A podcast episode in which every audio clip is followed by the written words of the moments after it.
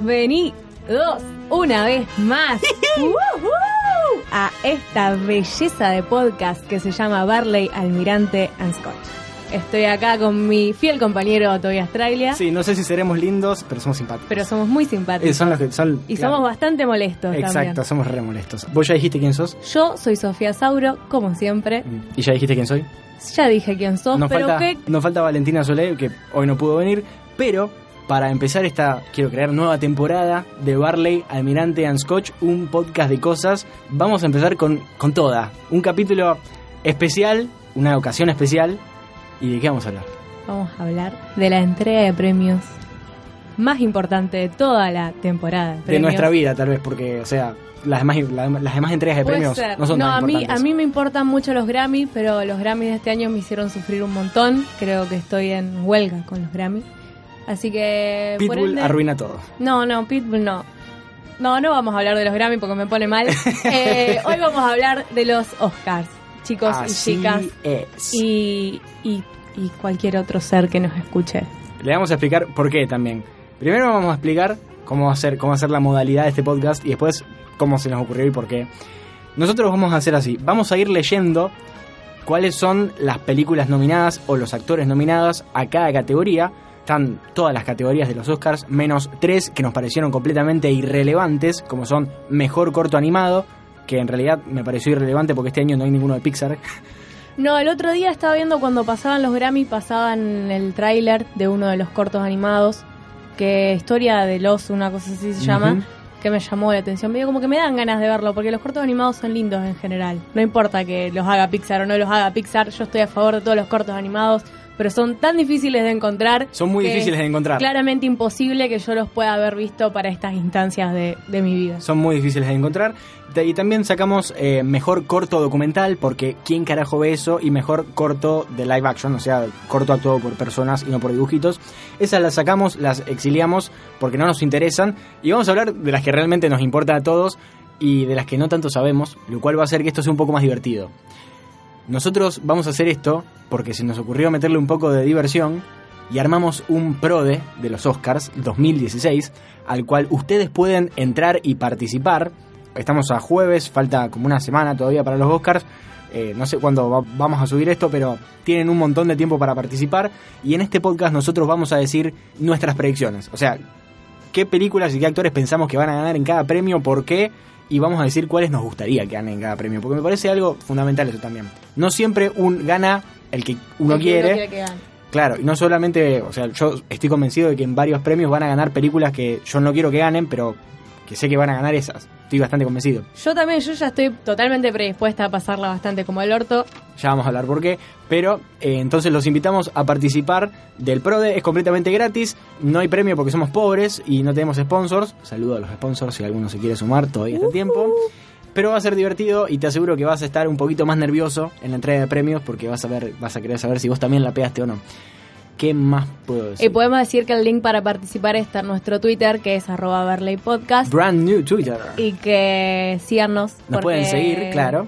Nos hartamos de que nos hablaran a nosotros. todo le puso mucho amor a la creación de ese Twitter, así que por favor, síganos. Arroba Barley Podcast. Nos encuentran ahí tuiteando giladas y vamos a tuitear de los capítulos, por supuesto, y cuando comenzamos a grabar regularmente vamos a preguntar las cosas que preguntábamos siempre desde nuestros Twitteres, que cuáles son.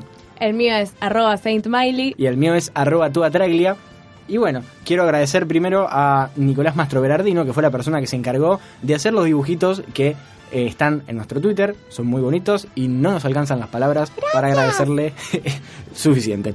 También quiero hacer una acotación que me parece importante reconocer cuando las ideas no son tuyas, porque tomo la idea de hacer este PRODE de otra persona que es una persona de Twitter que probablemente no sepa que nosotros existamos, pero yo lo sigo a él y me parece, todas las cosas que pone me parecen muy interesantes.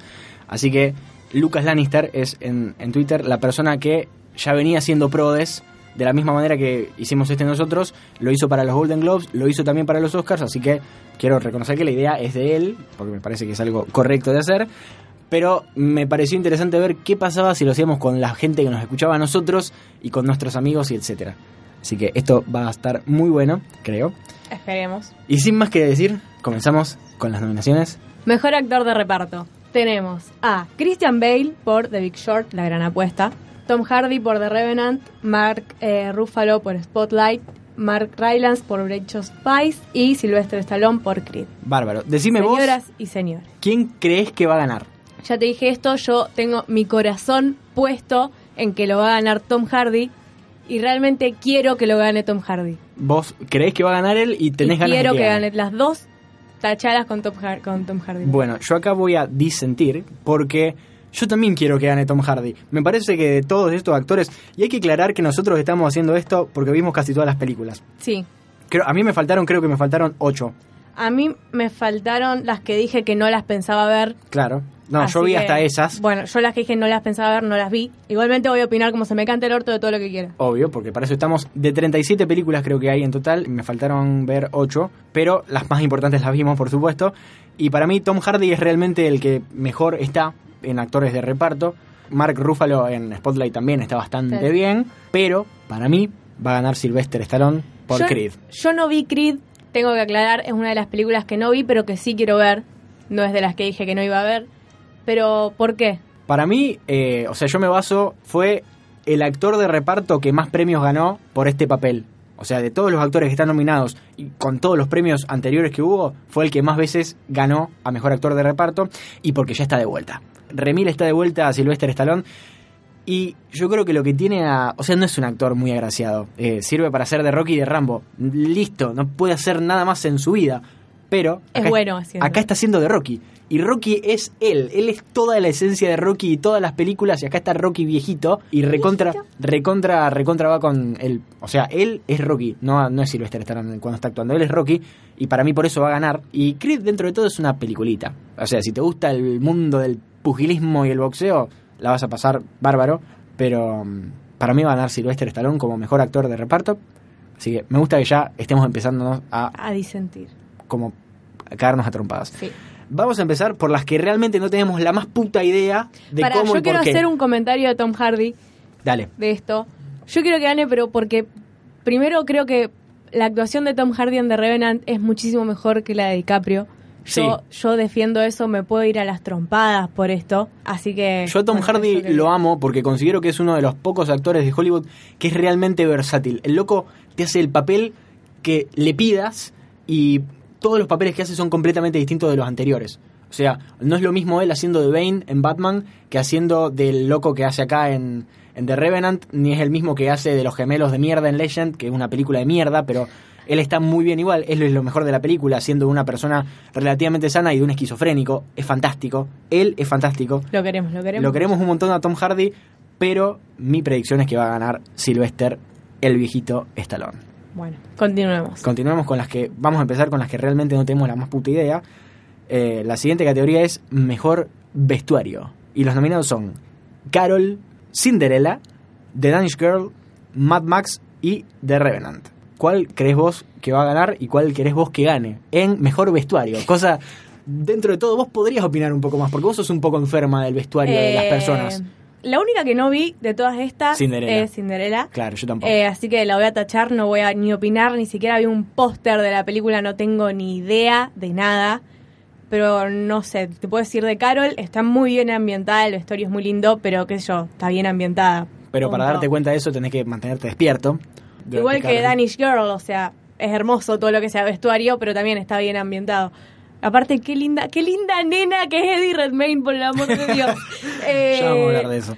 Mad Max y The Revenant serían las dos que para mí se tendrían que quedar a trompadas por esto. Y, Claro, mm, tal cual. Yo pienso lo mismo. Bueno, dale, dime cuál crees. eh, y Mad Max. Acá voy a coincidir con vos.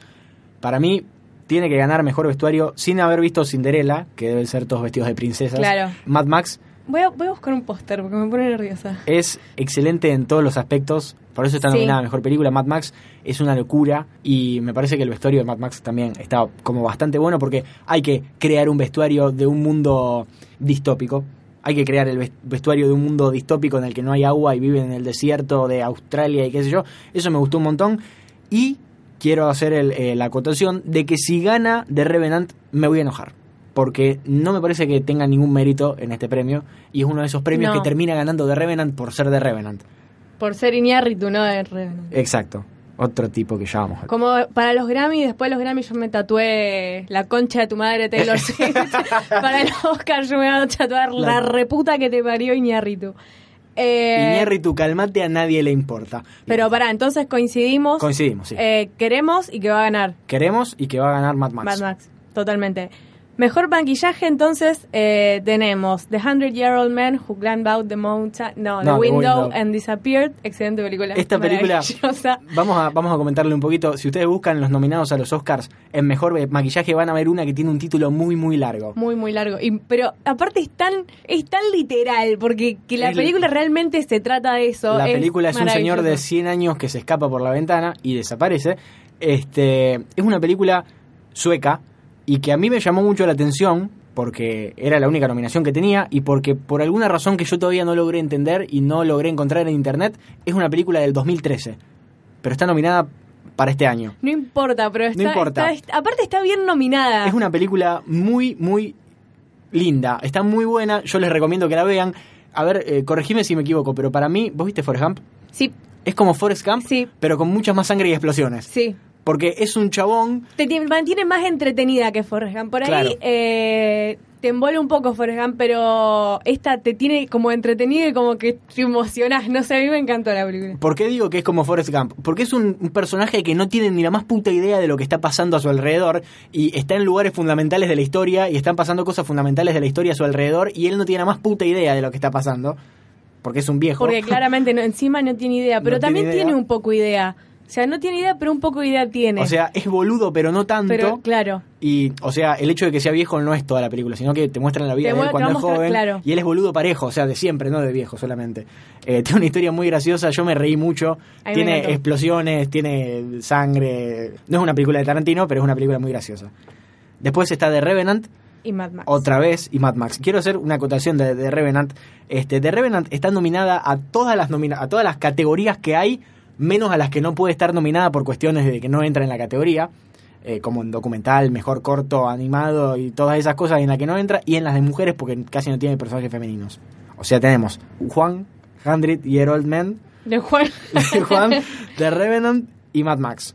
No, te toca a vos decidir ahora. Bueno, para Primero. mí va a ganar y, y debería ganar Mad Max. Para mí también. Porque les, les digo, si no vieron Mad Max, vayan a verla porque es una obra de arte. Es una película que yo creo que dentro de 30 años la gente va a estar viendo como diciendo, yo fui a ver Mad Max al cine. Yo no, yo no. Yo no. Yo no. Bueno, otra categoría en la que me voy a enojar si gana de Revenant, una de las pocas. Van, van dos categorías en las que nos vamos a enojar mucho.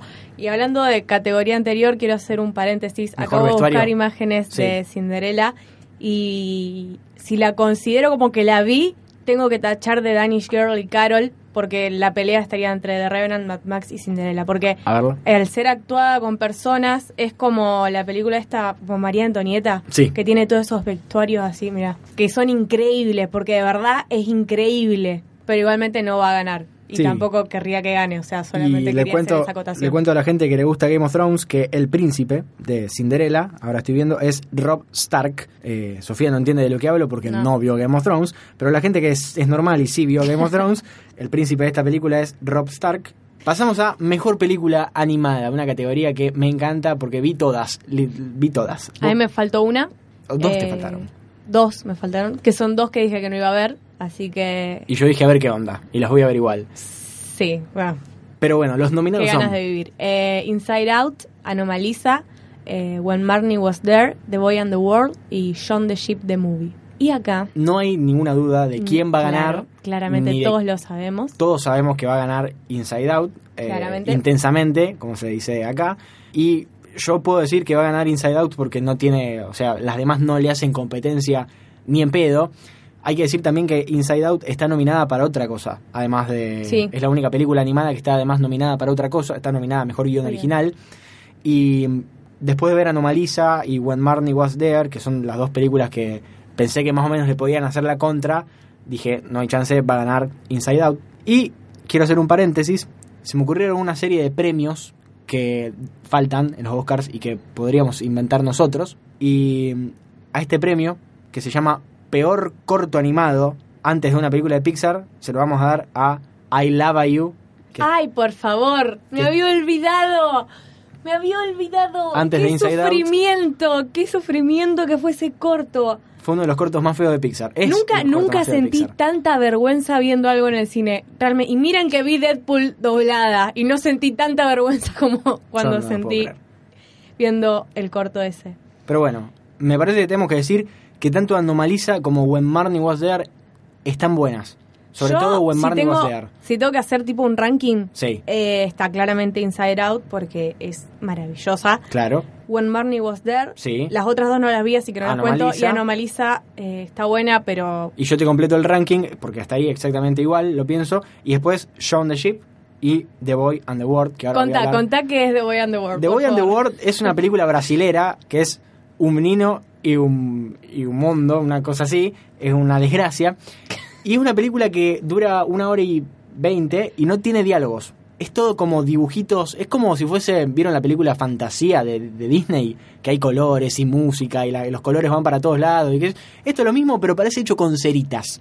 Esa es la diferencia que hay con The Boy and the World. Yo se la recomiendo a todos nuestros oyentes y amigos que le gustan probar estupefacientes o alucinógenos. Es una muy buena película para ver Bajo el efecto. de- bajo el efecto de alguna sustancia alucinógena porque tiene muchos colores, una música muy paca paca, porque es muy paca paca la película, así de colorcitos medio carnavalito, todas cosas así.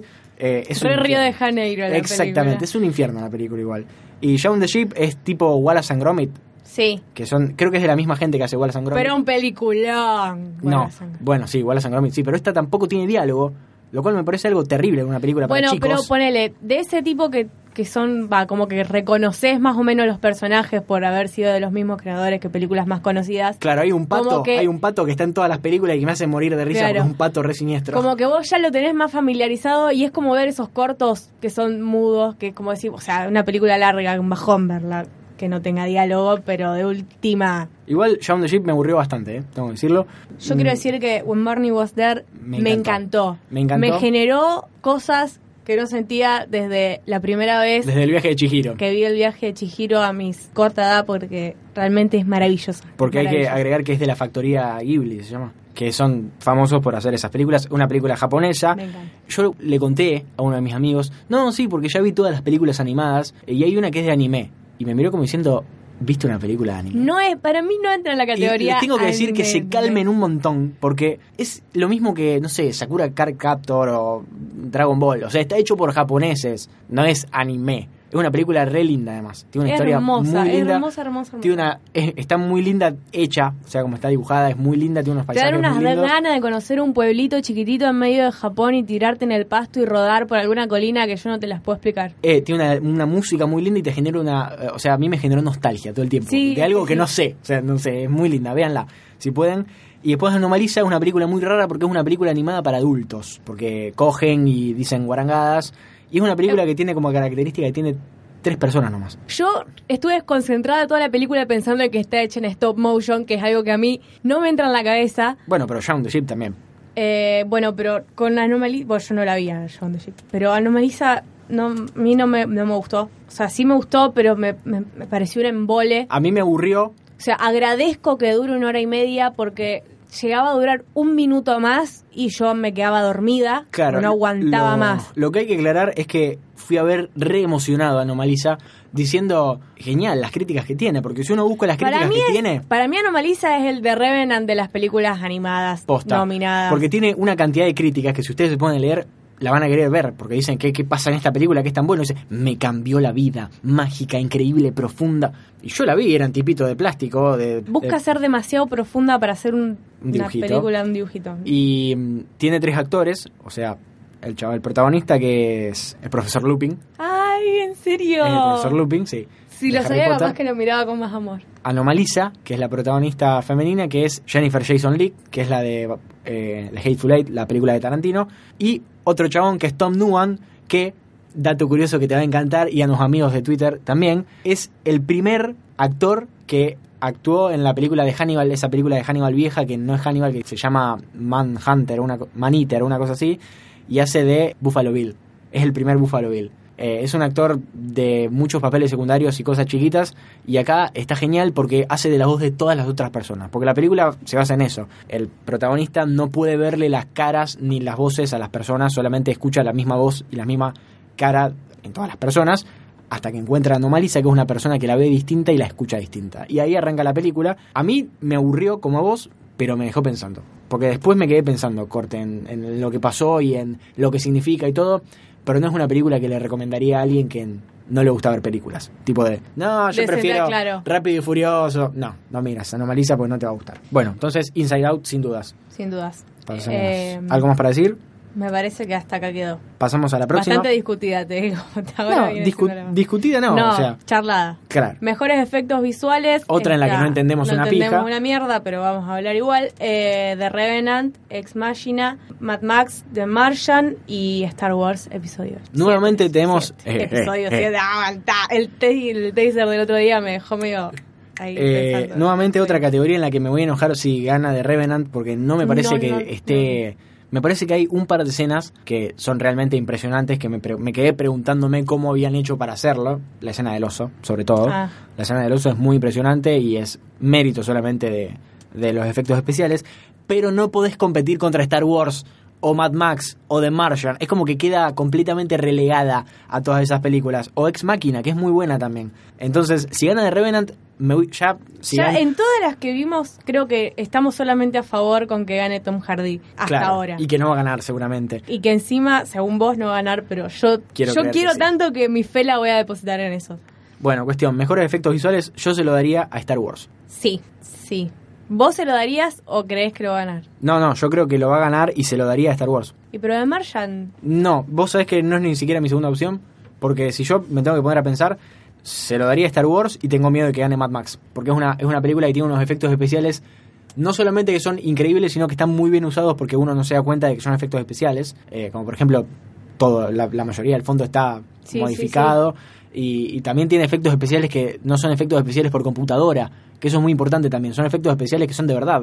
Si ustedes ven Mad Max, si no googleen y ven el tráiler, aunque sea la puta que los parió, hay un y así personaje... aunque vos pienses que no te va a gustar, yo te juro, yo la miré pensando que no me iba a gustar Mad Max. O sea, porque quiero que la vean de verdad. Sí, yo mírenla, pensé mírenla, que, mírenla. que no me iba a gustar y me, me volvió loca, me volvió loquísima. Así que mírenla aunque piensen que no les gusta. Yo me fui del cine pensando que iba a ser la mejor película del año y que no había manera de, de- de derrocarla. Ya vamos a hablar de eso cuando hablemos de la mejor película, mejor película, pero quiero que piensen en esto. Hay un personaje que es un señor que va colgando de un camión, que es un camión de acoplado y que el acoplado son puramente amplificadores.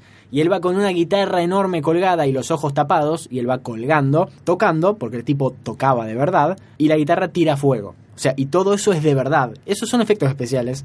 Porque tenés que hacer que un tipo se cuelgue de un camión lleno de parlantes andando a 80 kilómetros por hora sin ver y que toque una guitarra de 60 kilos mientras tira fuego. O sea, eso hay que reconocérselo a, Sí, no, obvio. a Mad Max. También toda la escena de la tormenta esa como de, de arena y de, meten- y de rayos. sí. Eso todo es increíble y todo es hermoso. Pero no puedes competir contra Star Sí, Wars. no, creo. es verdad, es verdad, concuerdo. Me convenciste, concuerdo con vos. Pasamos a la próxima. Y acá ya es como que no estoy seguro ni en pedo. Yo quiero creer que estoy segura, pero me da miedo. A ver, ¿cuál es? Mejor documental. Y tenemos Amy, Tierra de Carteles, The Look of Silence, What Happened Miss Simone y Winter on Fire. Yo, Son documentales. son documentales, realmente no importa lo que nosotros pensemos acerca Claro. de esto. Además, hay que, hay que decir que nosotros de estos no los vimos todos, vimos solamente tres. No, yo vi cuatro, me falta Ah, es verdad. The Look of Silence. Es verdad, yo no vi ni The Look of Silence ni Amy. Que y hoy lo empecé a ver y no, no, no, no sé ni de qué se trata The Look of Silence. The Look of Silence se trata sobre un grupo de. O sea, son los documentaristas que son tipos que ganaron un montón de premios por otros documentales también bastante famosos, que no me sale el nombre ahora del chabón, pero es muy famoso por sus documentales y por la fotografía de los documentales. Entrevistan como si fuesen dictadores y represores de, me parece que es Indonesia, un país de esos. Y los tipos cuentan re contentos lo que hicieron. Así como, sí, ah, me nosotros. encanta, me va a re nosotros- gustar ese documental. ¿Cómo no lo voy a haber el tipo re contento en un jeep enorme y con unos lentes así dorados de ray de aviador diciendo nosotros sacábamos el machete y ellos se re asustaban porque los íbamos a matar a todos. Y lo cuenta a cámara re contento como Ay, sin ahora nada. lo quiero ver. Se trata de eso. Quiero hacer un paréntesis acá y decir que miren Winter on Fire. Mírenlo. Miren Winter on Fire, que es un documental que está en Netflix y que se trata sobre la guerra civil que hubo en Ucrania en entre 2013 y 2014, que si vives en un sabor 15 y no aprendiste TN durante, durante ese año y no sabes qué pasó y que hubo quilombo en Ucrania y Rusia y, y etcétera, mira este documental y no lo vas a poder creer. Hay que agregar que es un documental muy duro también. Sí. Es muy duro porque vos ves gente siendo cagada a palos. Literalmente. pero Literalmente. creo que lo que más muestran en todo el documental es gente siendo cagada a palo gente por- siendo cagada a palos por, por la policía. policía, pero de una manera violentísima. pensaba todo el tiempo odio a la policía. Yo también, loco. Odio a la policía. Qué institución nefasta. Eh, Fue lo único que pensé durante todo el Yo documental. también, yo también, es yo un también. documental que eh, renueva tu fe en la humanidad y en la unión Y entre en las que vos personas. podés hacer algo por cambiar el mundo si realmente tenés las ganas de hacerlo. Pero te tira abajo completamente el concepto de todas las instituciones. Sí. El gobierno, eh, la policía, la, la oposición del gobierno, todos son una mierda y todos van a ser una mierda siempre. Esa es la idea de Winter on Fire. Mírenla. Ojo al mirarla porque es muy violenta en serio. O sea, no, no está actuado. Es todo real footage. Imágenes reales de cómo cagan a trompadas, de cómo matan a tipos, porque los cagan a tiros. Pero es impresionante, me destruyó, o sea, me dejó, me puso muy mal al final, pero me encantó, me pareció excepcional. Y después cometí el gravísimo error de ver Winter on Fire, que es un No, documental de la hostia, Ah. y ver Cartel Land, que... Yo hice exactamente lo mismo. Yo hice lo ¿Cómo se llama en castellano? Tierra de Carteles. Tierra de carteles. Tierra de Quiero Carteles. aclarar antes de que sigamos que todos los documentales menos The Look of Silence están en Netflix, así que tienen fácil acceso por si los quieren ver y mírenlos porque están buenos dentro de todo. Hay que ver más documentales. Sí. No precisamente Cartel Land, No. ni, ni eh, What Happened Mrs. Miss Aunque me gustó, aunque me gustó.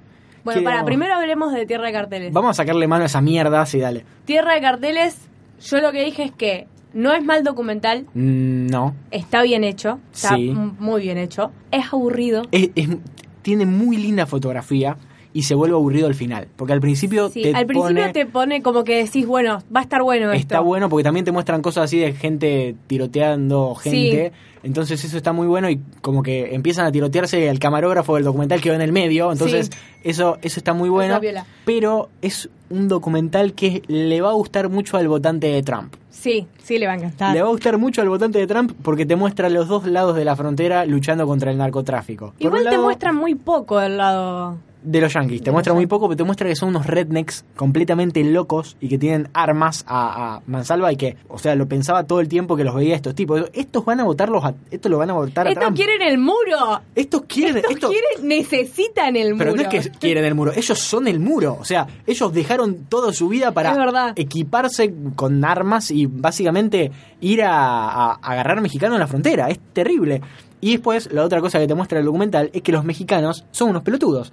Porque se organizaron. Realmente, te realmente hace quedar, hace quedar a los mexicanos como unos pelotudos porque te muestra organizándose entre ellos para combatir al narcotráfico y terminan siendo igual de, de chorro o y de, de- desagradables. Y terminan armando un cartel del mismo coso que, que quería defenderlo de Claro, los que lo no. querían. Es una estupidez. Es eh, un documental muy. O sea, me enojé. O sea, no me gustó. Aparte te termina dar, dando... A mí el, el viejo este, el que... El Manuel- te lo dije, el... Sí. Una bronca, una bronca, un asco, Bueno, viejo verde asqueroso. Te muestra a los yankees como, como lo que son, que realmente hay algunos que van a votarlo a Trump y van a querer construir el muro y ellos salen con, con revólveres a buscar y a buscar mexicanos y narcos a la frontera.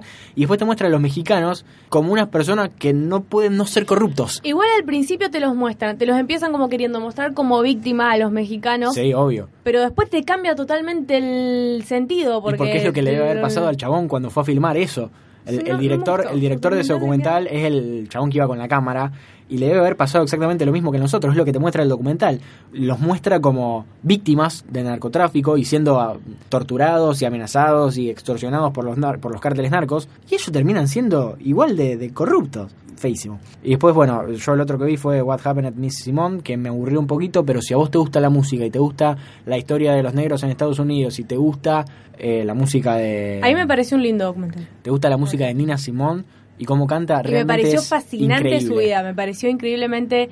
La cabeza de esa mujer me pareció una, una maravilla. No conocía nada de ella, Yo yo, no tenía ni idea. Yo vi el tampoco, y está muy bueno para aprender. nada. Está muy bueno para aprender y está muy bueno para conocer su música y conocer su vida y la historia de los negros y etcétera. Después Amy la viste vos, así que vos Y acá es donde yo me enojo. Y acá es donde te enojas. Porque Amy viene ganando todos los premios a mejor documental y para mí no se lo merece. Yo quería que lo veas porque quería que me digas que es tan feo como yo digo que Es que yo te creo que es feo. porque yo no, para mí, viste, realmente creo que lo tuiteé esto para mí Amy parece un PowerPoint hecho por mí con letra con Comic Sans. Yo te juro que no es un documental feo, está no no te genera ningún pla- placer visual verlo.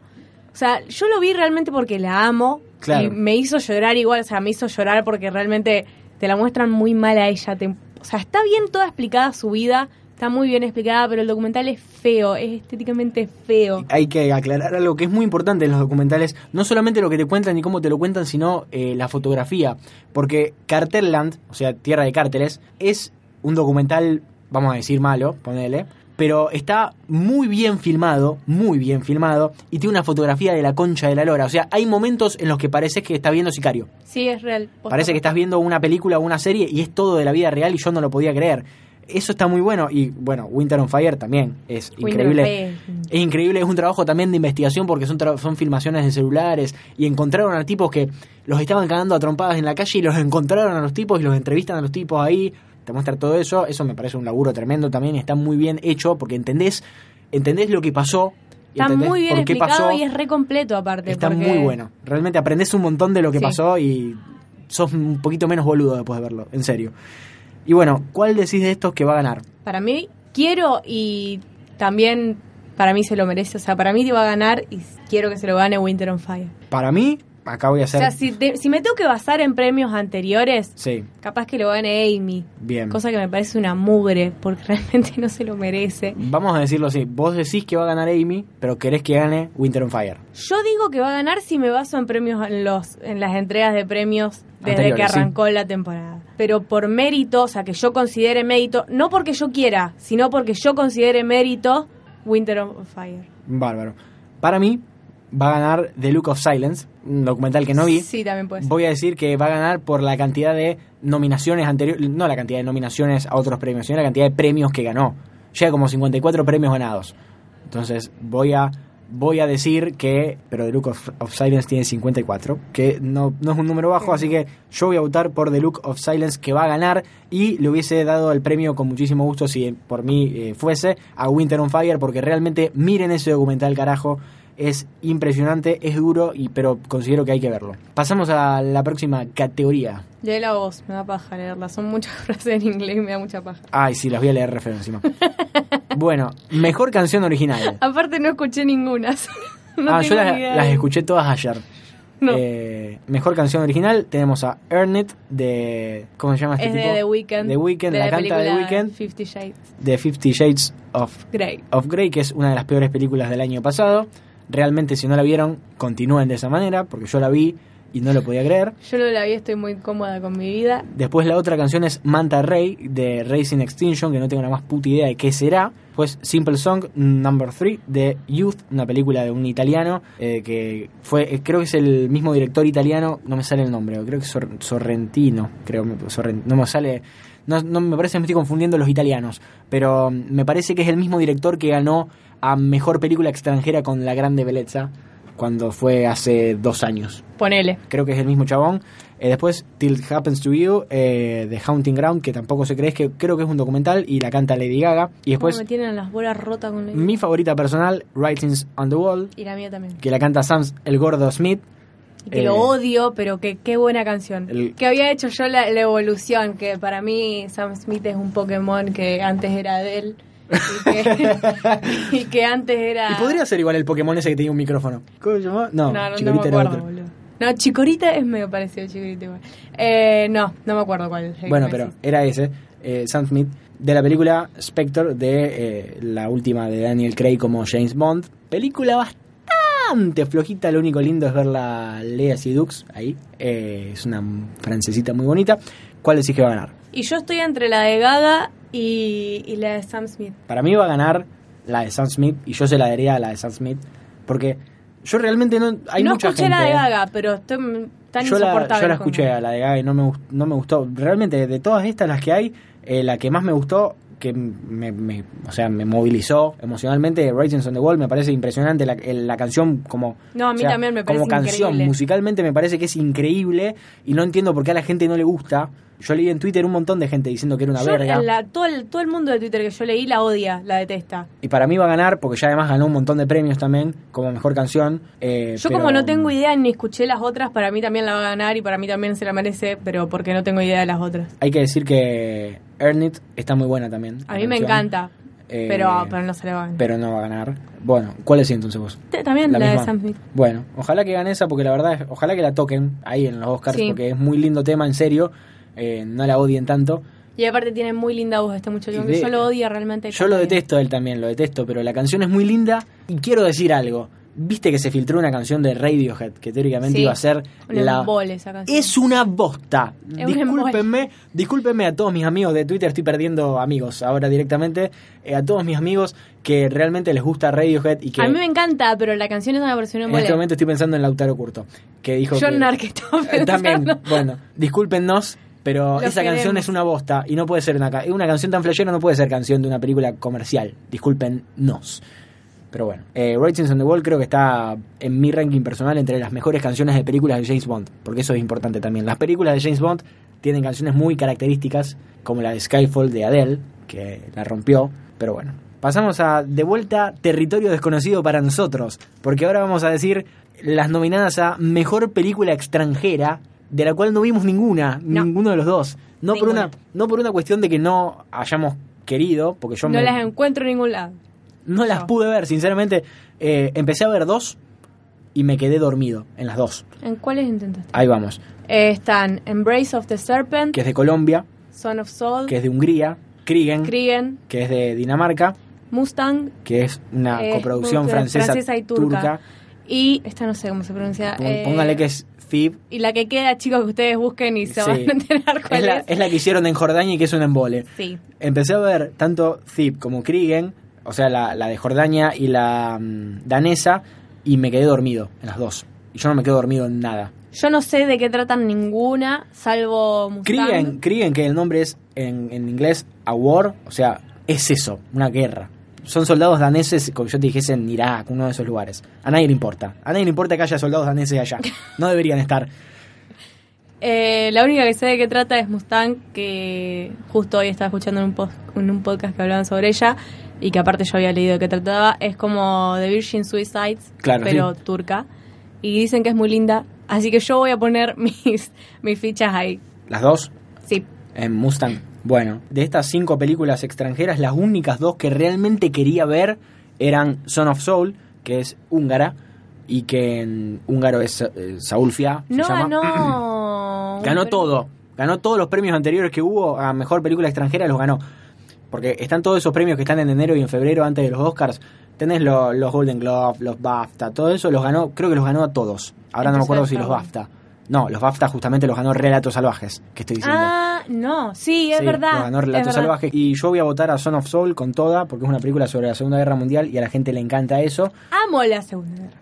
Y después, eh, esta Embrace of the Serpent, el abrazo de la serpiente, como se llama, es colombiana, estrena hoy en Argentina, creo hoy es 18. Hoy es jueves, sí. Hoy es jueves 18, estrena acá, así que si lo van a ver después me cuentan. Porque, Suerte. Porque no, no la encontré en ningún lado y no la, no la voy a ir a ver. Pero bueno, para mí va a ganar Son of Soul y, un poquito quiero que gane Son of Soul porque ya tuvo muchos premios. Y bueno, pasamos porque vamos a hablar de las películas, eh, de las nominaciones a Mejor Mezcla de Sonido, que tenemos a Puente de Espías, The Revenant, Mad Max, Martian, The Martian digo, and Star Wars. Mejor mezcla de sonido, no tengo la más puta idea qué jugar acá. ¿Qué implica?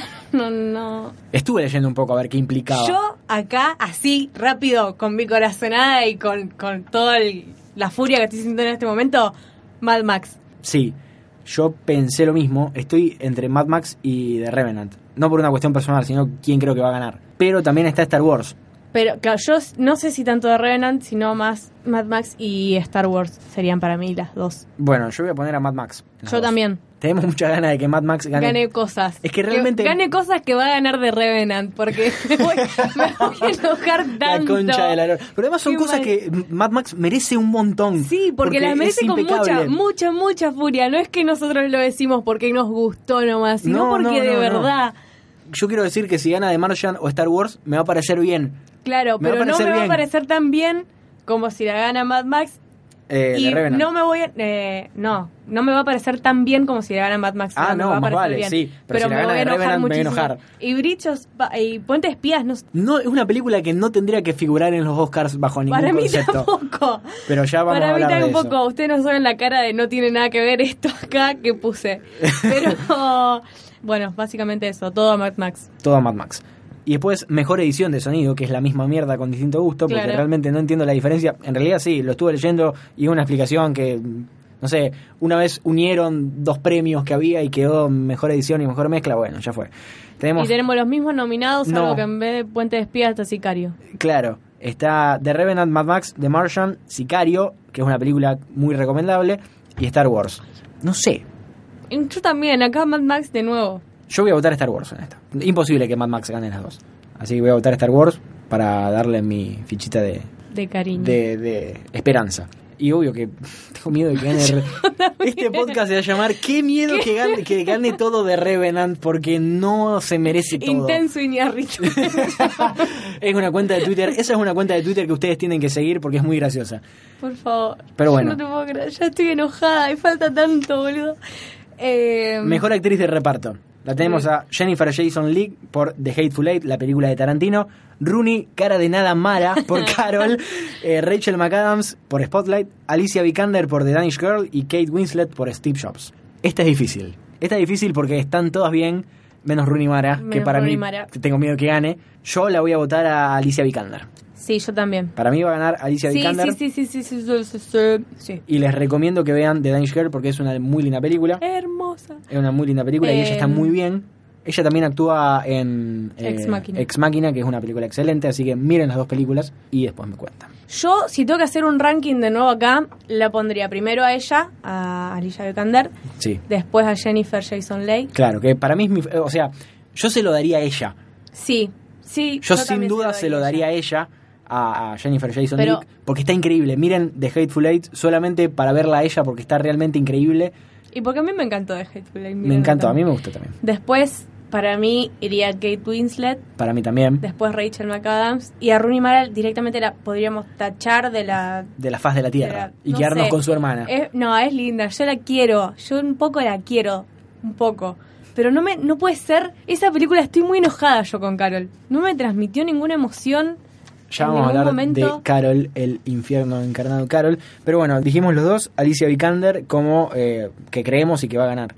Pasamos a mejor cinematografía o mejor fotografía, como ustedes quieran decirle. Tenés eh, por un lado Carol, The Revenant, The Hateful Eight, Mad Max y Sicario. En este estoy convencido de quién va a ganar y sé que va a ganar el Chivo Lubeski, que es el señor que hizo la fotografía de The Revenant. Acá acá yo Acá apoyamos a The. Revenant porque es una película La realmente bella, la- hermosa. claro, la única categoría más o menos en la que voy a querer que gane de Revenant. ¿Y sabes que cuál podría estar acá también nominada? ¿Cuál? Macbeth.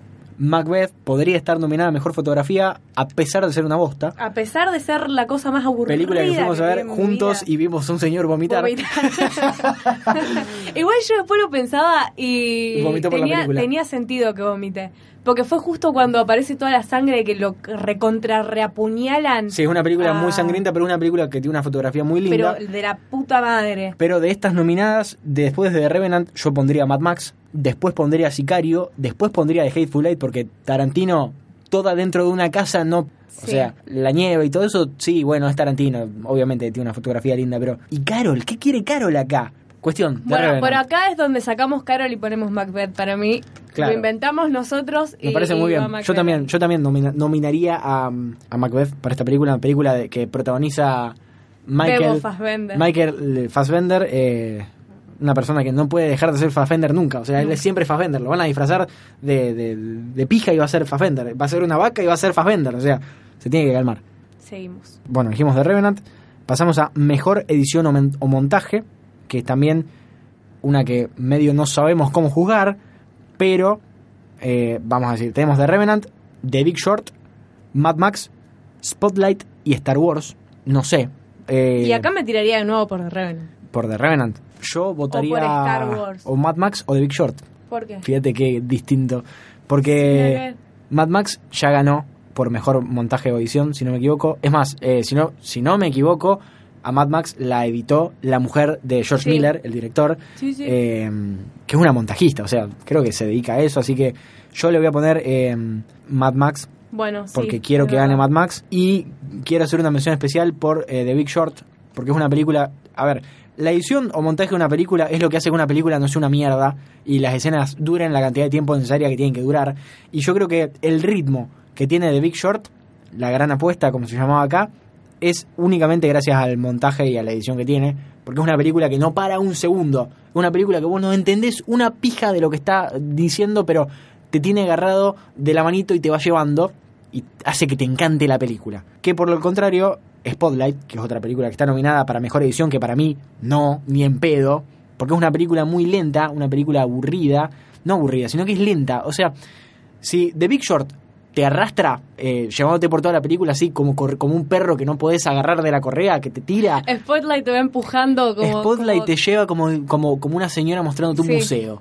Así que eso, no sé. Pero igual Spotlight está muy buena. Spotlight está muy buena, obviamente, pero voy a votar acá por Mad Max y le voy a poner mi voto de cariño a The Big Short. Sí. ¿Y Bueno. vos, Mad Max? Yo Mad Max, pero... mm, Sí, Mad Max. Bueno. Mejor diseño de producción.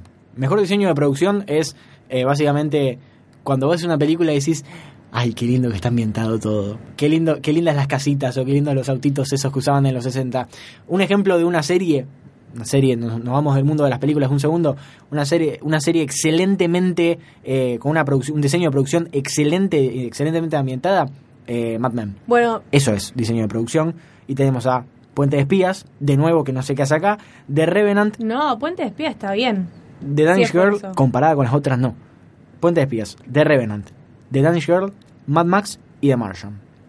Es todo lo que uno ve de fondo de la película, es lo que hace, es lo que uno hace que vea la película cómodo, es como el escenario de la película. sí, sí, sí, sí, sí, sí. Y si eso no está bien, uno va a sentir que hay algo raro. Entonces es importante. Eh, y yo lo votaría de vuelta a Mad Max.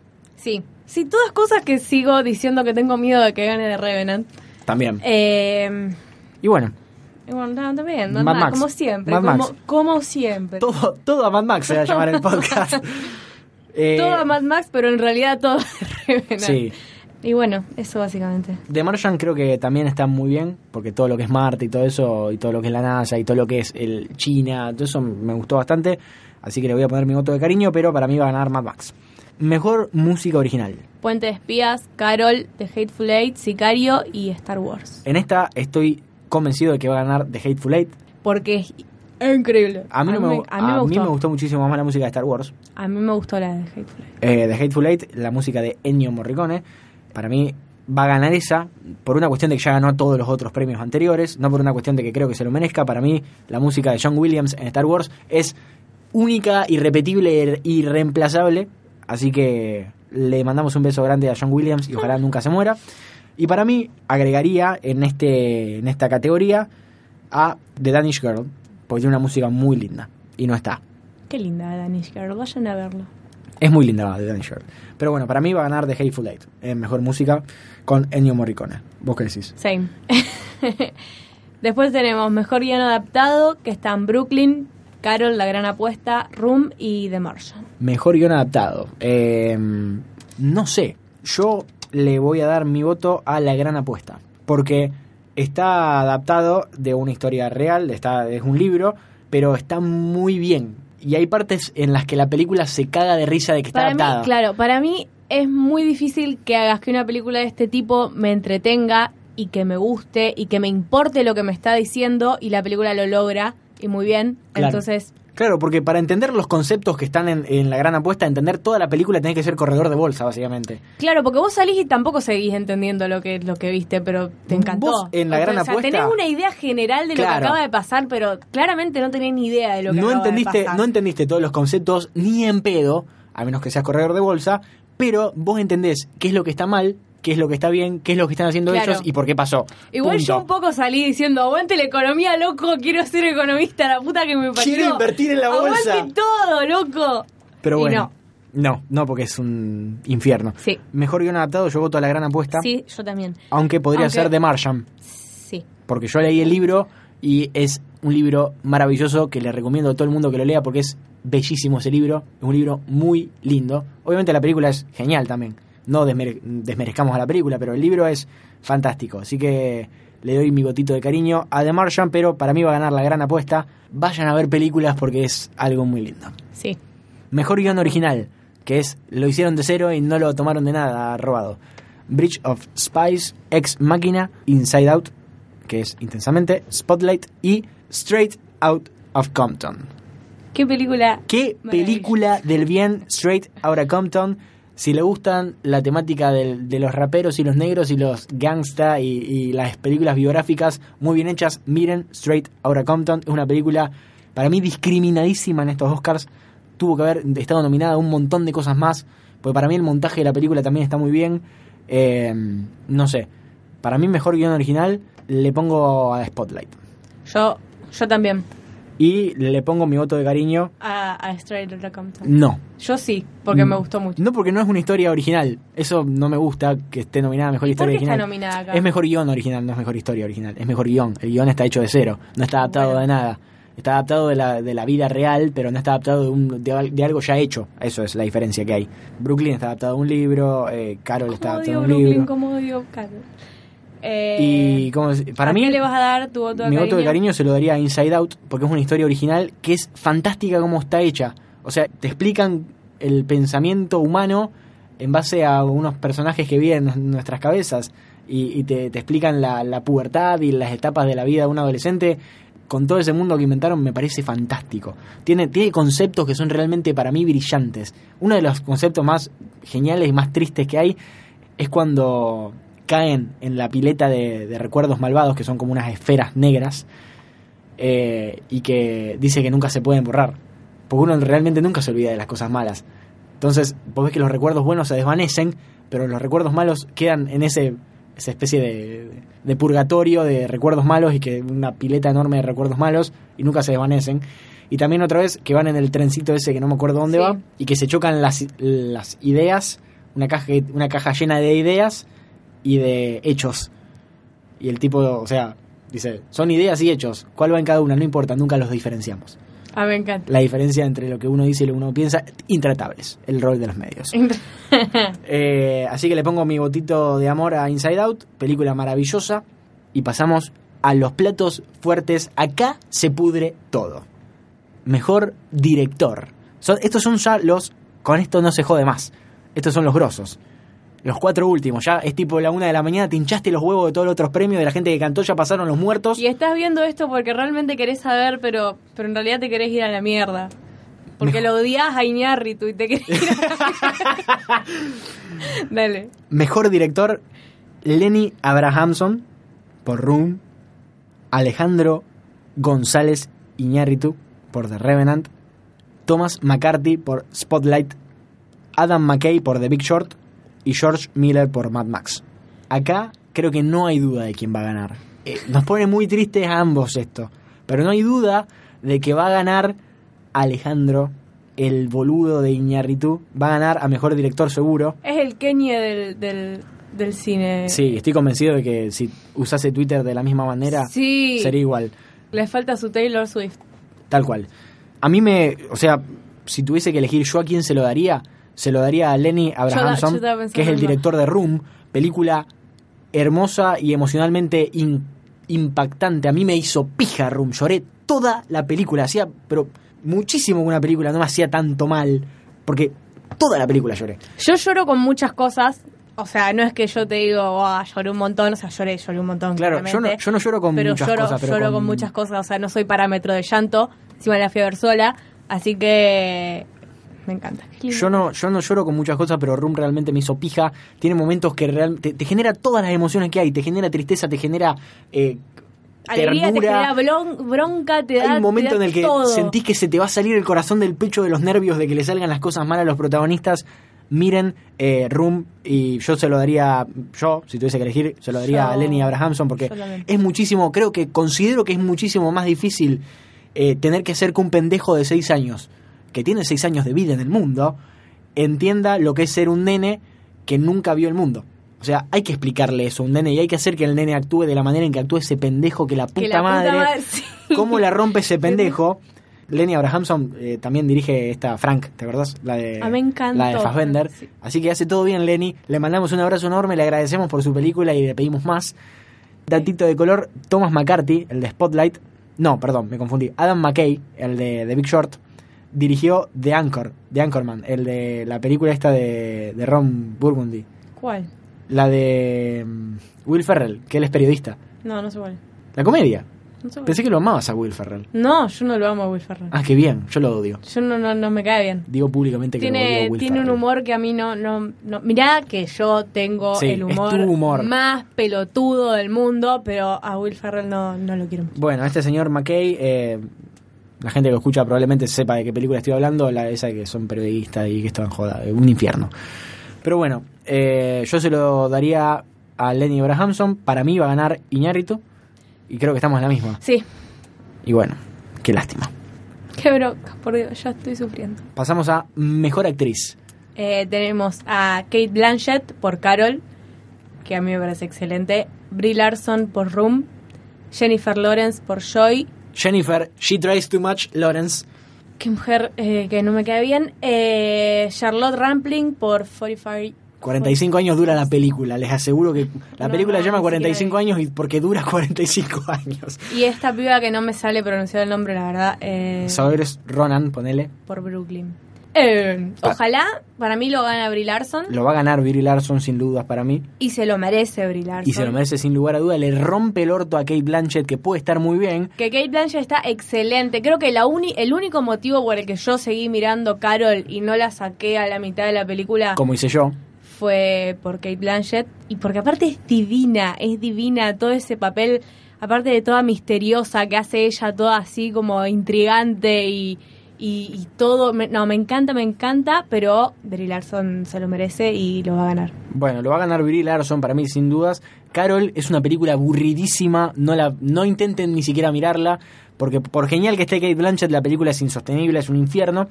Después quiero decir de eh, Charlotte Rampling, que es la que está nominada por 45 Bueno, ahí están años. esas dos que yo dije que ni en pedo miraba, que son Joy, que no, no la pienso ver porque si hay dos cosas que odio, son Jennifer Lawrence y Bradley Cooper, y yo con las dos cosas no puedo.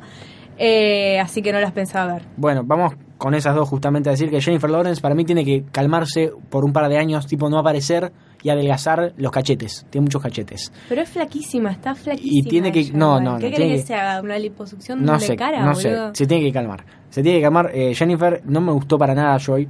Ella no me gustó en Joy. Ella lo, lo intenta demasiado fuerte y se nota. Eh, es una bosta Joy. Y después Charlotte Rampling.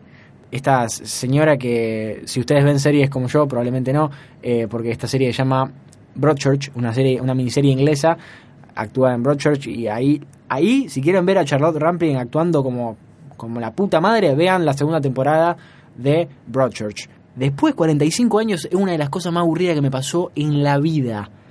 ¿Vos sabés de qué se trata? No, no, no, no, no, ni siquiera me imagino que se trata. 45 años se trata de una pareja de ancianos Ah, sí me que contaste. están casados hace 45 años y que no pudieron festejar los 40 porque uno de los viejos estaba internado, así que festejan los 45, no tuvieron hijos, viven juntos y te muestra que están re bien entre los dos viejos y de golpe le llega una carta al viejo diciéndole que en Suiza, donde él se había ido cuando era joven, el glaciar o de la el montaña donde había estado en los Alpes ahí suizos se descongela dejando descu- o sea descubriendo el cadáver de la que era su novia en el momento en el que viajaron. Viajaron tipo de montañistas la, la novia de él en ese momento cae y se muere y no pueden recuperar el cadáver y ahora recién lo recuperaron. Y le mandan una carta al viejo como 50 años después diciéndole che la tenemos si la querés venir a buscar Tenemos acá el fiambre preparado para... y ¿sabés que lo peor de la película? Que no te muestran ni al fiambre ni siquiera. O sea, yo lo único que quería era ver al fiambre. A ver, mostrame algo interesante, la puta madre. Quiero ver cómo se mantuvo, cómo se preservó durante 45 años. Eh, No sé, es aburridísima la película porque es los roces que hay entre los viejos. Es una escena de celos la película. ¡Ah, qué infierno! ¿Sabes qué? Me O sea, tenés que matar para que yo mire Es eso. la, es la vieja haciéndole celos de la mujer muerta No, al chabón porque el loco se puso mal. El loco se puso Y mal. pero obvio que se va a poner mal, pobre viejo. Y encima Ay, ya te- me enojé encima- y ni siquiera la vi. Encima te das cuenta porque el loco se puso mal, después te, te lo explican en la película y ella se siente una bosta. No, la- es un infierno esa película, es un infierno. Y bueno, después nos queda Brooklyn decir que Saoirse Ronan o como se pronuncie es una chica muy linda eh, y nada más para decir. Para mí tiene cara de nada. Es la, es la chica de Desde mi cielo, ¡Qué película flashera! qué película que está buena también. Está bárbara, me encanta. Y también actúa en eh, la que ganó el año pasado, ¿cómo se llama? Eh, Gran Hotel Budapest. Es la chica que tiene una marcha, una, man- Una mancha una- en la- de- con la forma de México en la cara. La novia, la de- novia del del Ciro. El- Zero, cero. Una chica muy bonita y nada más, porque nada Y más. fin, Así eh. que va a ganar Billy Larson, para mí estoy convencido, y cualquier cosa que no sea de esta manera, me voy a enojar el doble de que gane eh, de Revenant todos los demás. No, no, nada me va a hacer enojar Bueno. Mejor actor. Mejor actor. Tenemos a Brian Cranston por Trumbo. Matt Damon por The Martian, Leonardo DiCaprio por The Revenant, Michael Fassbender por Steve Jobs y Eddie Redmayne ¿Cómo? por The Danish Girl. Eddie, la niña más linda del mundo. Redmayne. Sos más linda que Eddie Redmayne. Dice. Eh, para mí va a ganar Leonardo DiCaprio sin lugar a dudas por una cuestión de que ya ganó todos los anteriores. Todos los otros premios los ganó mejor actor. Si no se lo dan es porque lo están cagando. Lo- lo odian, Es como que lo directamente apuntan en contra suyo. Y de estos actores, por más de que estén todos bien, mi opinión es que si no lo gana DiCaprio lo va a ganar Eddie Redmayne eh, por The Danish Girl porque realmente está impresionante. Es el mismo actor que ganó el año pasado por hacer de eh, Stephen Hawking que yo digo que o sea, si se lo dan, o sea, está Tampoco muy bien en estaría todo, mal. pero es un, es un papel muy parecido, o sea, no es muy parecido al papel por el que se ganó el Oscar el año pasado, si te dudas. pones a pensar. Sí, sí, o sea, serían los dos que para mí más se lo merecen. Después, Y porque son también los papeles que hace él siempre, son papeles Claro. muy sufridos, muy corporales, porque él está todo el tiempo paradito como de nena, haciendo con las manos así, eso le sale re bien. Le además, sale para mí- genial. Para mí es putísimo, pero bueno.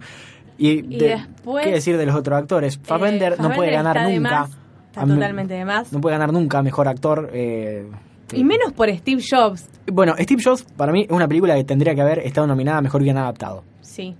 porque está muy bueno. Está muy buena. Está muy buena. Lo único bueno de la película esa es el guion, eh, porque realmente eh, te, te explica lo que pasó, te lo cuenta. Pero es re entretenida aparte. Y o muy sea, no, no, que no te duermas en ningún momento a mí ya me parece un logro. A mí me gustó mucho y conozco gente que le gustó muy poco igual. A mí, a mí me gustó. A mí me gustó. O sea, Pero- contando que Fassbender esté de más. Pero Fassbender eh, es Fassbender y nunca va a dejar de ser Fassbender. Es más, es algo que yo te dije siempre que lo vemos a Fassbender en pantalla. eh, quiero proponer a Fassbender para que haga del pelado de Brazers cuando hagan la, la, la biopic del pelado de Brazers, porque re podría ser el Re pelado de Brazers. Porque primero, si lo rapás medio que un poquito parecido es, es narigón, de Ponele, ponele, ponele. y le encanta estar en pija, así que le, le va a Le venir vendría al, genial. le va a venir al taco.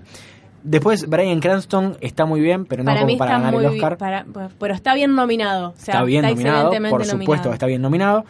Película, película muy rara, Trombo, porque a mí me, me sorprendió verlo a Luis, eh, Louis C.K. C.K. eh, en un papel como el que hizo. Bueno, ya vamos a hablar de Luis, Eh. porque ahora tengo un par de cosas para decir, pero Brian Cranston está bien nominado, no, digamos, no, no digo que se lo merezca, pero está bien nominado, porque es un papel distinto a lo que viene, a lo que hace, o sea que está bueno no verlo como Walter White, porque es el de Breaking Bad, por Y si la serie no te diste esa que hizo antes de, de Breaking Malcolm. Malcolm, eh, in the Middle, no... ¿qué, ¿De qué es esta serie? Malcolm, ¿nunca viste Malcolm? Nunca vi Malcolm. No lo puedo creer, es del humor boludo que a vos te gusta. Eh, él, él ha sido un imbécil además. Él hacía el padre de Malcolm y era un imbécil. Pero bueno. Quería eh, sacarme esa duda más. Eh, Matt Damon en The Martian está muy bien, pero ni en pedo para ganar el Oscar. Y te hizo quererlo, a vos que vos lo, lo a- odias yo a lo Matt Damon. detesto a Matt Damon y The Martian me hizo quererlo mucho encima. No solo quererlo como para decir, bueno, lo dejé de odiar, sino que me hizo quererlo con sentimiento. Yo creo que The Martian, habiendo estado, o sea, si lo hubiesen nominado con todo otro grupo de películas, hubiese ganado muchísimo más premios Sí. de lo que para mí va a ganar, porque no va a ganar No una pija para mierda. mí. Pero tiene, se merece un montón de cosas porque es una excelente película, una excelente película. ¿Qué más podemos decir de esto? Y nada, está. va a ganar. Leo DiCaprio y si no gana Leo DiCaprio va a ganar eh, Eddie Redmayne y lo van a estar cagando muchísimo y vamos a ir a hacer un piquete, vamos a romper el McDonald's del obelisco. Del obelisco. Y ahora Llegamos al la final. frutilla de la torta. ¿Querés hacer los honores? Bueno, tenemos mejor película, los nominados. ¿Qué, qué nominado? Los Realmente nominados son... son eh, Puente de Espías, ¿Qué? ¿Qué haces? ¿Qué- qué? Más desubicado que eh, Brooklyn. ¿Por qué? Eh, The Revenant, The Big Short, Room, Mad Max, The Martian, Spotlight. Y acá es donde se pudre todo. Porque en varios de los premios las películas fluctuaron. No, no ganó siempre de Revenant, que es para mí quien va a ganar. Para mí va a ganar de Revenant igual. Por una cuestión de que va a ganar de Revenant. Para mí está, estaría peleado entre The Revenant y Room. ¿Para vos eh, personalmente o para vos que realmente pensás que va a Para, pasar? no, entre las dos que podrían pa- ganar para mí. Porque para mí, si yo tengo que comparar a The Revenant con alguna, es con Spotlight. Que tiene mucha, tiene- es mucho más película que gane el Oscar que. que ¿Sí? para mí sí.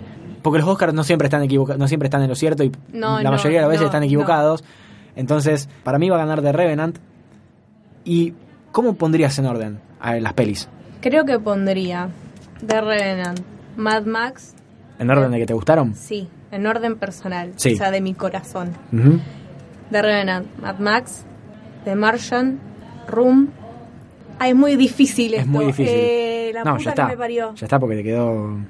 Y no, me quedaron la gran apuesta. Br- eh, Puente de Espía y Brooklyn no, no cuentan, para mí no existen en esta categoría. Y pero no puedo dejar tan abajo Spotlight y la gran apuesta. La Es gran muy apuesta difícil. me enca- me Es muy difícil porque son muy buenas películas. Y va a ganar The Revenant, que para mí no se lo merece ni en pedo, pero va a ganar. Es una película de mierda, René. Qué ñerrito de mierda, la puta que me parió. Eh, no, no, no, no sé. Yo pondría así. Primero, eh, o sea, compartiendo el primer puesto, personalmente para mí, The Big Short y Room. Porque Room me hizo mierda y me encantó. Y The Big Ah, Short pará, me yo cuando arranqué, también. arranqué con The Revenant, cualquiera. Ah, sí, arrancaste con The Revenant. Cualquiera, flasheaste. Por eso, ¿ves? No, bueno. No, Vamos. dale, seguí vos, seguí bueno, vos, seguí yo vos. entonces diría The Big Short y Room primeros, las dos, porque no puedo decidirme cuál de las dos me gustó más, porque realmente me encantaron ambas, teniendo en consideración que Room me partió a la mitad y The Big Short me tuvo al borde del asiento todo el tiempo, no entendiendo nada, algo nunca visto, o sea, no entendía la película y me encantaba. Después pondría a mm, Mad Max, porque es una obra de arte. Después pondría a The Martian, porque es otra obra de arte y que es una película. Una de las cosas de que tiene The Martian es que es una película optimista. O sea, vos te vas contento. Podría ser una película del espacio re triste. Porque te muestran a un tipo solo durante casi dos años en Marte y te lo podría mostrar llorando, te lo podría mostrar alucinando voces y todo. Estuvo- es una película aparte- recontra optimista. El No tipo la- solo eso, no la pasa tan mal. ¿En qué premio fue que estuvo nominada la puta que me parió? ¿En qué premio fue que estuvo nominada como comedia? en los Golden Globes. Vamos a explicar esa diferencia para la gente. Yo lo busqué porque me generó mucha curiosidad. Durante los Golden Globes agarraron a varias de las películas nominadas y las nominaciones se dividen en Mejor Película Dramática, que la ganó The Revenant, y Mejor Película de Comedia, que es un título que para mí está errado, que eh, lo ganó The Martian. ¿Por qué hacen esto? Porque dicen que no tiene sentido juzgar al mismo nivel una película dramática con una película no tan dramática como, como es The Martian, que sigue siendo dramática, pero tiene eh, comic relief. O sea, tiene momentos en los que te reís Sí. y la pasás bien, porque realmente The Martian la pasás bien. Con The Revenant la pasás para el orto, porque estás sufriendo toda la película. Y No, encima... no te, no te saca ni una no- sonrisa cuando nunca. no la estás pasando como el orto, tener unas ganas de dormirte una siesta que no... no o, o de sacarle foto a la pantalla Claro. y usarlo de, de fondo de pantalla del celular porque es hermoso, pero nada más, o sea, por eso es la diferencia que hicieron ese, es la diferencia de las categorías. The Martian es un drama con comic relief, o sea que te reís un poquito y las otras son seria, seria. Y me quedé, dije, The Big Short, no, Con Room. con Room. Mad Max, The Martian, Spotlight, The Revenant, eh, Puente de Espías Puente de Espías y Brooklyn, Brooklyn, por sí. supuesto. Ese es el orden. Sí. Hay que decir que Brooklyn y Puente de Espías están completamente de más. Me Brooklyn- muy de más. Yo voy a contar de qué se trata Brooklyn porque no puedo creer que esté nominada. Puente de Espía de última te lo puedo creer, capaz por la temática. No solo por la temática, sino por todo Sino- lo que por todo lo que tiene alrededor. Claro, Tom, por Tom Hanks, Hanks, eh, por- eh, claro. Spielberg, o sea, es una O sea, película lógico. pesada. Está, está bien que esté ahí, pero por todo eso, no por la película. Pero Brooklyn, Brooklyn, ¿qué hace ahí? Brooklyn no tiene nada que ver, es una película de amor que... Brooklyn es básicamente Crepúsculo sin, eh, Sin la pelotudez, sin las vampiros y sin lobos. O sea, sin vampiros y sin lobos, sin lo más divertido que tiene Crepúsculo, que son los bichos de mentira. eh, es la misma historia. Es solamente que en vez de ser vampiros y, y lobos son italianos e irlandeses. Irlandeses. Es un, un tano que puede ser el hombre lobo por peludo, qué sé yo. Y, eh, Encima un italiano lindo y el irlandés que pusieron es Dom Gleeson. Gleeson, que a mí vi tanta película de él que me terminó gustando. O sea, es tristísimo. Como me gustó un colorado. Pero, pero no. No, Brooklyn es básicamente eso, una historia entre una chica que se va, una chica irlandesa que se va a vivir a Brooklyn del 1900 y pico, 1900 pocos, que son los 30. No, me parece que es. Me parece, no sé si son los 50. No, no es mucho, ¿no? los 50, no. No sé si ya fue la Segunda Guerra Mundial. Pero bueno, se va a vivir a Brooklyn y se enamora de un italiano viviendo solita en Brooklyn y tiene que volver a Irlanda y allá se engancha con un colorado y tiene que decidir con cuál se queda. Es crepúsculo, sin, sin todas las boludeces y sin Kristen Stewart. Una bosta. Pero bueno, coincidimos en que mejor película va a ganar The Revenant. Sí. ¿Y vos cuál dijiste que te gustaría que ganara? Eh, no, a mí me gustaría que gane Room. Que gane Room. Bueno, Sí. Yo estoy entre Room y The Big Short, no me puedo decidir. No, mí, yo más Room. O sea, Pero- ahí está mi ranking que sería, o sea, igual que el tuyo, pero en vez de tener a Room y The Big Short juntos, tendría Room primero y The Big Short segundo. Bueno, miren Room, miren The Big Short y miren The Revenant porque es- la tienen que ver porque va a ganar seguro y tienen que juzgarla, tienen que entender por qué va a ganar. Porque no es una mala película, no es mala. Eh, el tema es que es, es muy pretenciosa, es aburrida, es, es bellísima. Hay que reconocerse eso también. Es no, bellísima. es hermosa, es increíble, es increíble. Yo creo que no, no me dormí porque es realmente increíble. Yo creo que DiCaprio está muy bien también. Pero... Yo también creo que está bien. O sea, Y- yo no digo que está mal, pero a mí me gustó más Tom Hardy en la película que... Y para mí The Revenant y Iñárritu van a ganar por la cuestión de que todos saben que fue una película re sufrida de hacer, de que se cagaron de frío, de que estuvieron eh, en la nieve, que la gente que la filmaba tuvo hipotermia, que la mitad del equipo le renunció por las condiciones inhumanas en las que estaban filmando. Eh, él dijo que odiaba esa puta película, eso lo dijo Iñárritu, que es un pretencioso de mierda. Yo lo odio, lo, lo detesto, lo Se, detesto. se quedaron sin nieve porque tardaron tanto en filmar. Hay que decir esto, la, la película está filmada enteramente con luz natural, o sea, no hay... Sí, eso es una Es una cosa de un- una cosa de caprichoso. Porque decir, podés filmar una película excelente con luces de verdad, con luces eléctricas. ¿Por qué? ¿Por qué joder de esa manera? No, igual es increíble. Es increíble, es increíble. se va la Estéticamente, reputísima madre ¿cómo- que la recontra reparió, pero Iñárritu y lo detesto, lo detesto. Está todo bueno menos la historia, Pero, básicamente, claro. que es aburrida, y que es un pelotudo. Aparte, yo cuando leí la historia, porque yo hasta el día que fui, que leí la de qué se trataba la película en, en una pantalla del, del- de antes esperando para entrar al cine, no sabía de qué se trataba. Sí. Y dije, ah, mira qué piola igual la historia. dije, va a estar buena, o sea, va a ser entretenida. Dije Y yo. Y no lo podía creer cuando la estaba mirando, no lo podía creer. Leonardo DiCaprio debe decir 70 palabras en toda la película, después son gritos y, Y sonidos, y, son- y sonidos guturales y, y nada más, Y se le pero aún así está la- bien y está muy lastimado toda la película, pero para mí, es, qué sé yo, si gana mejor película no me voy a enojar.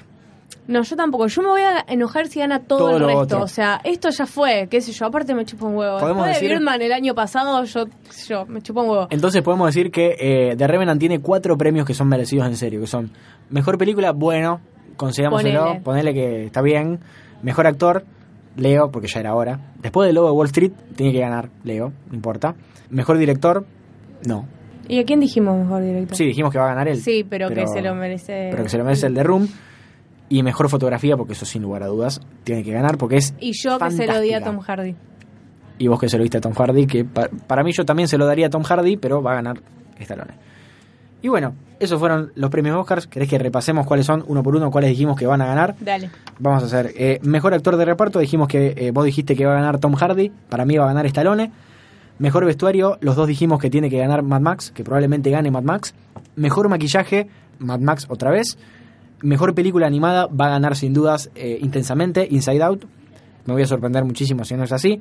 Mejores efectos visuales, los dos dijimos que va a ganar Star Wars porque la amamos y no Sí. podemos soltarla. Mejor documental, vos dijiste que va a ganar Winter on Fire, que de paso le recordamos que la miren. Y yo dije que va a ganar The Look of Silence sin haberla visto. Eh, mejor canción original, eh, los dos dijimos que va a ganar Writings on the Wall de Sam Smith en Spectre. Mejor película extranjera, vos dijiste Mustang y yo dije Son of Soul. Mejor mezcla de sonido, Mad Max dijimos los dos porque no entendemos nada. Mejor edición de sonido, yo dije Star Wars, vos dijiste Mad Max. porque no entendemos nada. Mejor actriz de reparto, vos dijiste Alicia Vikander. Sí. Los dos dijimos Alicia Vikander. Mejor fotografía o cinematografía, los dos dijimos de Revenant y va a ganar. Creo que va a ser como el cuarto año consecutivo encima que gana. Mejor edición o montaje, los dos dijimos Mad Max porque no entendemos nada. Mejor diseño de producción, Mad Max. Mejor, Tenemos unas ganas de De que gane Mad Max. que no. mejor música original de Hateful Eight. Sí. Mejor guion adaptado, La Gran Apuesta, porque no entendemos nada. Mejor guion original, Spotlight. Sí. Mejor director, Iñárritu. Iñárritu. Mejor actriz, Brie Larson. Mejor actor, Leo DiCaprio. Y mejor película, The Revenant. Así que pueden volver a escuchar esta parte para hacer el PRODE y decir que ganaron porque nos escucharon nosotros. Les recordamos entonces lo del PRODE. Entran, nos buscan en Twitter, arroba Barley Podcast, o nos pueden buscar en donde quieran. No importa. Eh, el link al formulario está. Ustedes entran a ese link, leen las instrucciones, que es básicamente eligen las películas que ustedes o actores que ustedes piensan que van a ganar, no importa si las vieron o no, no importa si salen o no, quedó evidenciado que nosotros tanto no, No sabemos, así que ustedes eligen, va a ser divertidísimo si alguno que no sabe nada gane, así que la gracia radica en esto, ver quién gana e intentar ser mejor que los demás. Y nada, eso. Básicamente, Y quiero agregar, había notado un par de premios que para mí, o sea, personas que quedaron, tuvieron que haber sido nominadas y que no fueron nominadas. Y creo que vas a estar de acuerdo en esto cuando digo que en mejor actor de reparto tendrían que haberlo nominado a Louis C.K. y a Samuel Jackson, a los dos. sí, a yo a Samuel y a Louis no sé si tanto. Yo a Louis lo hubiese nominado por nominarlo, no digo que tuviese que ganar. No, no, no, no, no, incluso por la nominación. Pero bueno, Samuel Jackson que actúa en la película de Tarantino de Hateful Eight y Louis que Esa actúa sí, esa recontra, recontra, recontra. y Louis que actúa en eh, En Trumbo. Trumbo, que para mí tendría que estar solamente por estar. Eh, Pero porque lo queremos y porque queremos que a Louis le den un reconocimiento importante. Y queremos que suba todo chivado a buscarlo Claro, porque es un gordo chivado. y con la pelada ¿Cómo muy brillante. Quiero, ¿Cómo lo quiero? Hay que decir que si no estuviste leyendo respecto a los Oscars y no te diste cuenta, prácticamente no hay ningún negro nominado, ninguno, y hay mucho quilombo por esto si no estuviste leyendo nada al respecto. Creo que la persona más negra que está nominada es eh, literalmente eh, The Weeknd. Ay, sí. No, no sé la verdad toda la gente que participa en cinematografía, edición, vestuario, capaz que hay un negro entre esos, pero no lo sé.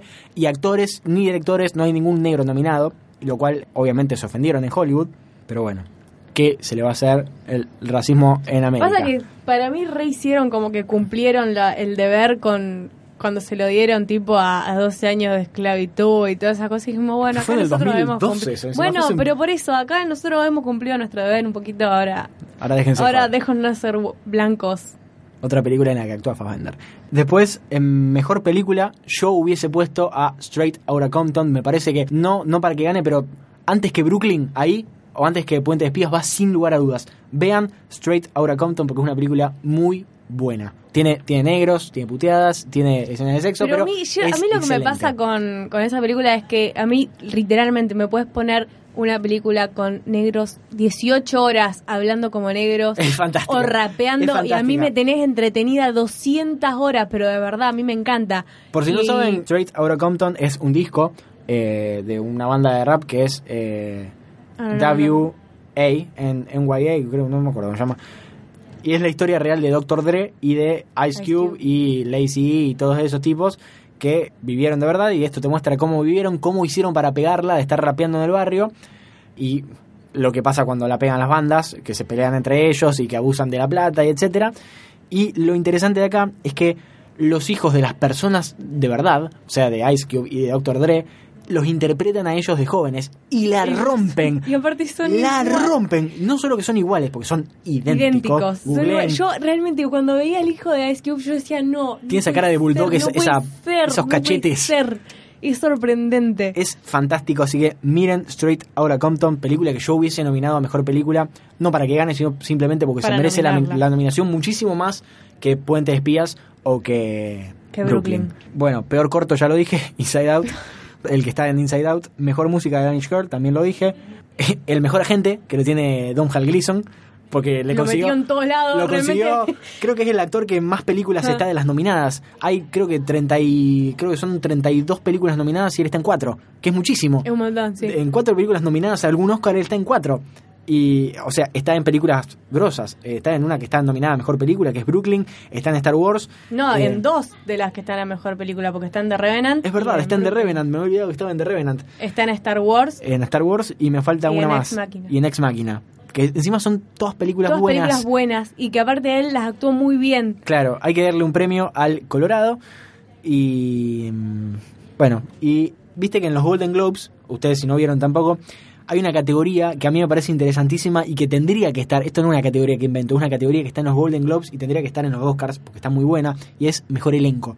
Mejor elenco estaría muy bueno porque acá estaría repeleada.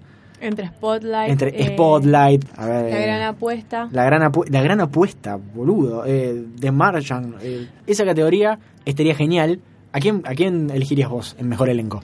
Mejor elenco yo a la gran apuesta. Yo también.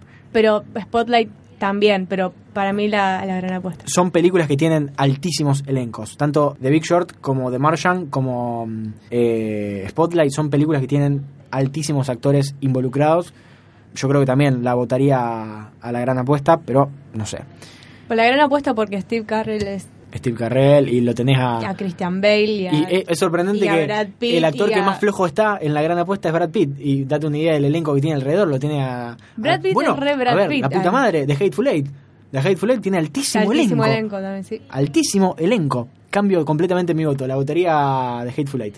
No, Sí. yo seguiría votando la gran apuesta, pero ahí desplazaría Spotlight y mi segundo puesto sería de Hateful Eight. Bueno, y de Hateful Eight, hablando justamente de Hateful Eight, me parece que es una, de- una o sea, falta de respeto que no esté nominado Tarantino como mejor Como guion, mejor- como mejor guion original y como mejor director, porque también hay que concedérselo. La película es impresionante porque es Tarantino. Nadie más hubiese podido hacer esa película de la manera en que la hizo él. Igual me parece que no le gustó mucho a la, a la gente. A la gente me parece que no le gustó mucho, pero a mí me encantó. No es mi favorita de Tarantino igual, pero a mí me encantó. La pasé bárbaro y le daría tanto, lo nominaría tanto a mejor guion como a mejor director. Y por último, mejor actor, que para mí una película que la están cagando porque no es tan mala la película y yo lo nominaría a él por una cuestión de que, o sea, no creo que merezca ganarlo, pero sí estar nominado, que es Johnny Depp en Black Mass, que estuvo nominado en los Golden Globes a mejor actor. Y también a otro negro, a Idris Elba por eh, Beast of, Of No, No Nation, Nation, que es una película de Netflix. Para mí, realmente no sé si podría competir, porque no sé si no se Pero en que cine, la creo. nominación ya, ya, ya. Pero deberían nominarlos, a ellos dos deberían estar nominados sin lugar a dudas, porque tanto Johnny Depp como Idris Elba, Idris Elba es un actor del carajo, y es negro y no lo nominaron, y eso me enoja. Así que deberían haberlos nominado a ellos dos, y bueno, ya descargamos, ya Este es dijimos nuestro todo. libro de quejas acerca de los Oscars. Ustedes no saben lo que estuvimos esperando por grabar No. esto. No se dan una idea de lo que estuvimos planificando grabar esto. Quiero agradecer mucho a Valeria Millar, que es la persona que se encarga de que nos tiene por el lugar donde estamos grabando, que dónde es. El Laboratorio de Sonido de la Universidad Nacional de Rosario. Exactamente, a Valeria Millar que nos abrió el laboratorio de sonido un día que no está abierto solamente para que vengamos a grabar nosotros este especial de los Oscars 2016. En esta Siberia que está más vacía que mis Sí. ganas de arrancar la facultad. Y bueno, vamos a intentar luego de los Oscars hacer otro episodio en el que digamos qué boludos, cómo no vimos esto, cómo lo cagaron a Leo DiCaprio, cosas así. Y vamos a decir, volver a gritarle Iñárritu, porque por supuesto, siempre es siempre que se pueda le vamos a gritar.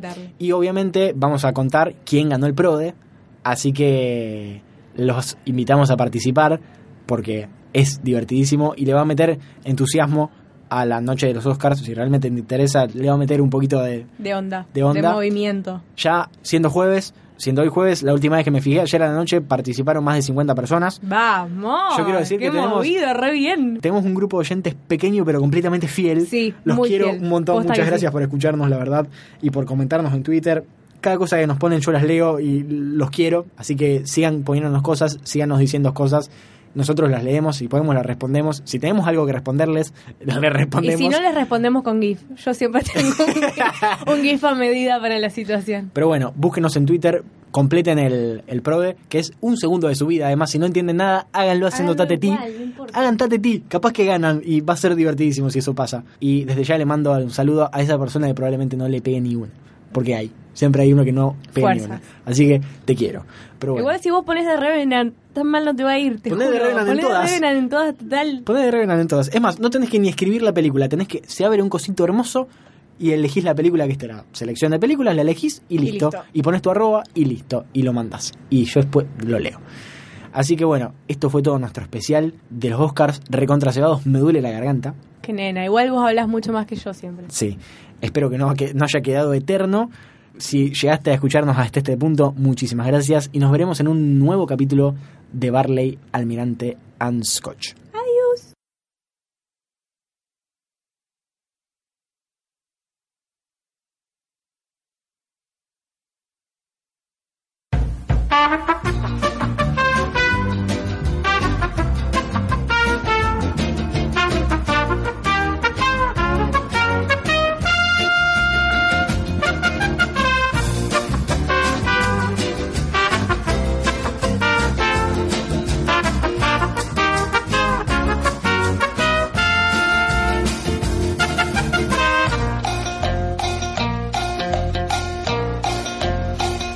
Bonitos y gorditos, muchachos. Bonitos y gorditos. ¿De qué película era? De? Madagascar.